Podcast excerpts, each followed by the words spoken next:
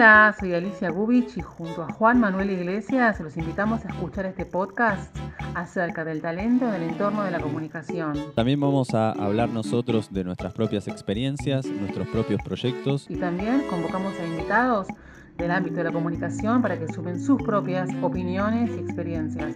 Esperamos que este sea un servicio para todos aquellos que se dedican a la comunicación y saben que el talento es importante pero no es suficiente. Aquí invitamos a Edgardo Solano, periodista, que trabaja en una web propia que ha creado, también trabaja en un medio de comunicación y nos va a contar su experiencia eh, en el periodismo y ante todo su experiencia eh, ante su talento, cómo tuvo que experimentar su talento en cada uno de sus trabajos y perfeccionarlo y mejorarlo. Los invitamos a escucharlo. Bueno, mi nombre es Edgardo Solano, yo estudié periodismo en el Instituto Grafotécnico allí por los años 90. En aquel momento eh, este lugar tenía mucho más fuerte la impronta de lo gráfico, no tanto para televisión ni para radio, mucho menos para los medios digitales que aún eh, ni siquiera lo estábamos imaginando. Eh, tiempo después también estudié el postítulo de capacitación docente en la Universidad Nacional de Lanús es una carrera que para el que viene de otra rama que no es estrictamente la docencia, eh, te lo piden para poder estar en el listado oficial, para poder aspirar a algún cargo docente. Fue también muy interesante esa experiencia por, lo adquirido y también me, sirvió muchísimo para, dar clases. Bien, yo comencé en los años 90 también con mis primeros programas de radio, en lo que eran las FM estruchas, se llamaban de así en aquellos tiempos, radios locales de corto alcance, que bueno, posiblemente muchos periodistas hemos hecho las primeras armas de esa forma en aquellos días. También incursioné por bastante tiempo en el periodismo deportivo, tanto en radio como en programas de cable, algo que con el tiempo fui dejando porque bueno, dejó de interesarme con el tiempo. Eh, luego también participé como colaborador en distintos medios gráficos, ad en algún caso, con colaboraciones rentadas en otro. Retomé también la radio con programas propios, siendo columnista, por ejemplo, en el programa de Carolina eh, Perín, luego con programas propios de interés general, de música, de cultura y demás. Y también eh, trabajé, por, por, necesidad económica también, en el área comercial de distintos medios, siendo parte de algunas productoras y también ya de forma particular, como emprendimiento personal, en la revista de River. Eh, con respecto a la labor docente, trabajé durante más de 10 años en escuelas secundarias, una experiencia muy grata, la cual tengo los mejores recuerdos, allí en eh, materias que tienen que ver con la comunicación, con radio eh, y demás, y también como docente de literatura. Vueltas del destino, algunos alumnos que tuve allí, los tuve después de colegas trabajando en algún emprendimiento cuando ellos ya habían egresado. Eh, complementando la labor docente, también trabajé en una escuela de periodismo de Avellaneda que se llama Centro de Estudios Periodísticos. Allí dicté varias materias, algunas vinculadas a la profesión, otras más a la cultura general, como historia, por ejemplo.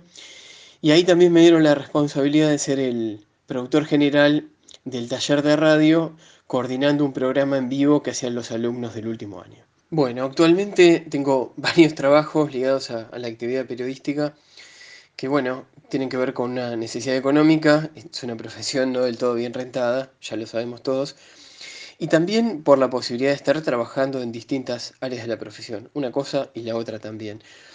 Bien, desde hace poco más de 10 años trabajo como redactor de la sección Cultura y Espectáculos del diario La Unión de Lomas de Zamora, es el cuarto diario más antiguo del país, de los que siguen saliendo.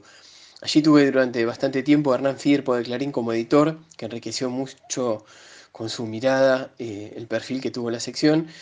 Y después la misma fue quedando en mis manos. Allí lo que hago es la cobertura artística de la región, de la zona sur del conurbano, y también un panorama de lo que ocurre a nivel general, tanto entrevistando a los artistas que se van a presentar, como cubriendo lo que tiene que ver con los estrenos de cine, las novedades musicales.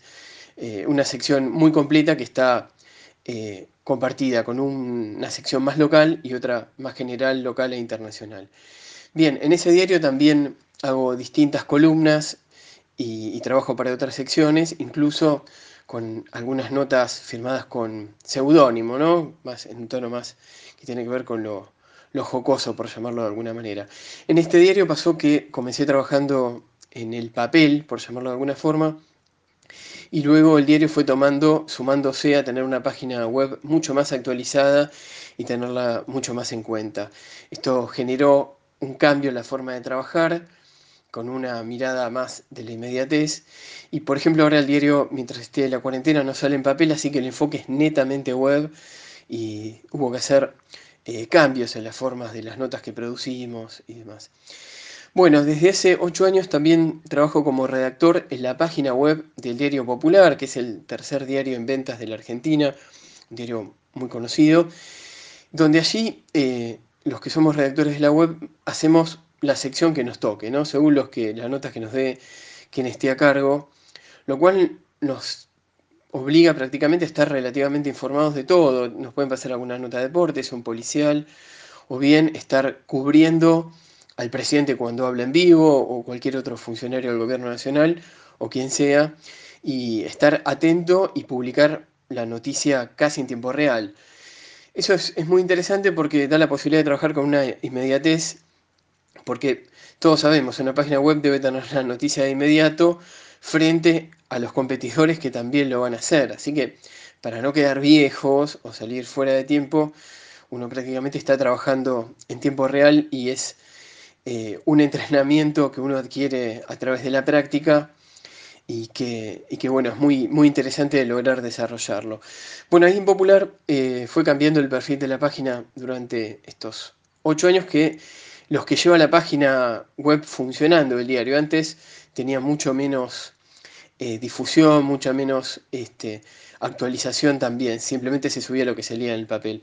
A medida que fueron sumándose jefes nuevos eh, o cambiando un jefe por otro, fue tomando otro tipo de perfil y hoy, por ejemplo, la web es prácticamente un medio independiente con respecto a lo que tiene el diario popular en papel. Solo se suben algunas columnas firmadas y demás, y el resto funciona casi de modo independiente.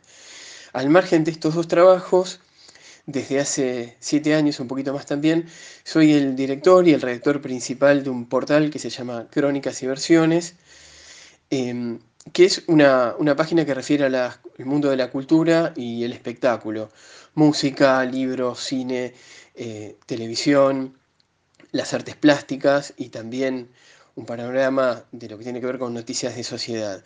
Allí estoy al frente, o sea que soy el absolutamente responsable, la mayoría de las notas son mías y también cuento con la posibilidad de tener algunos colaboradores que brindan su propia mirada, su propia pluma con respecto a determinados temas. En esta página también nos tomamos las libertades de, por ejemplo, contar algunas efemérides, por ejemplo, el tiempo que hace que se estrenó una determinada película, que salió un disco muy importante o hacer semblanzas de determinados artistas importantes.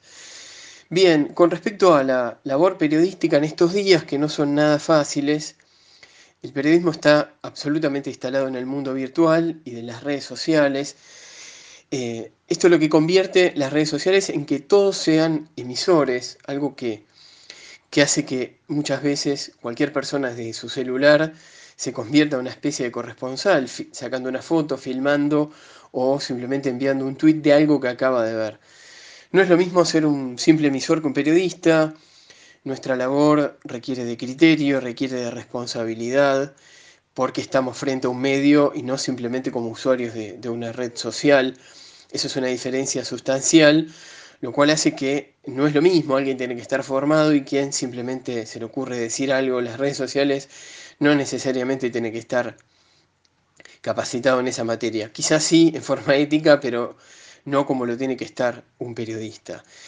Eh, con respecto a, estos tiempos también de, la inmediatez y de las redes sociales, hace que el público haya cambiado por completo, en especial eh, la gente más joven que prácticamente dejó de consumir medios en papel desde hace muchísimos y muchísimos años y que tampoco le prestan demasiada atención a lo que ocurre en la televisión, ni hablar de la televisión abierta, ¿no? Es como una, optan más por una televisión a la carta e informarse a través de las redes más que lo que ocurre en los medios, incluso de los medios digitales.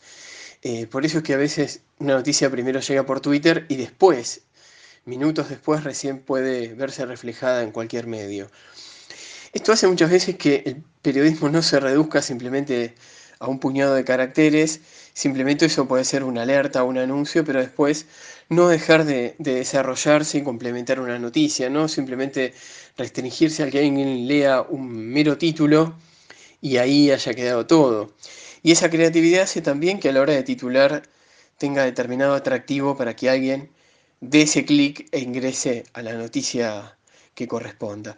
Con respecto a la radio, precisamente uno aquí grabando un podcast, em, también eh, hay una nueva tendencia a no escuchar tanta radio, lo marca el encendido, y también es una nueva forma de informar. En fin, un desafío distinto de hacerlo en tiempo de redes, en tiempo de medios electrónicos y también en tiempo de pandemia, donde deberemos ser mucho más responsables de lo que estamos diciendo. Hablando del talento, ¿no? Vaya cualidad, vaya cualidad difícil de encontrar también.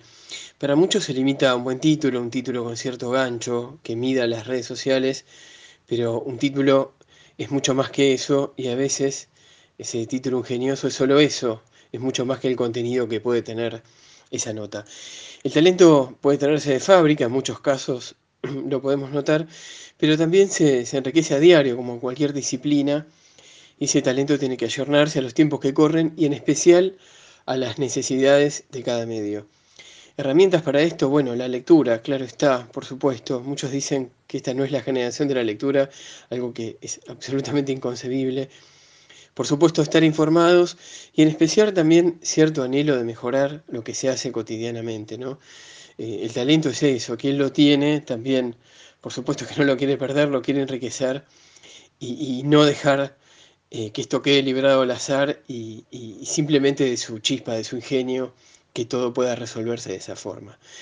Eh, bueno, talento que le toca solamente a unos pocos y los que no, bueno, tendrán que, que esforzarse para, para acercarse a esa meta tan difícil de tener.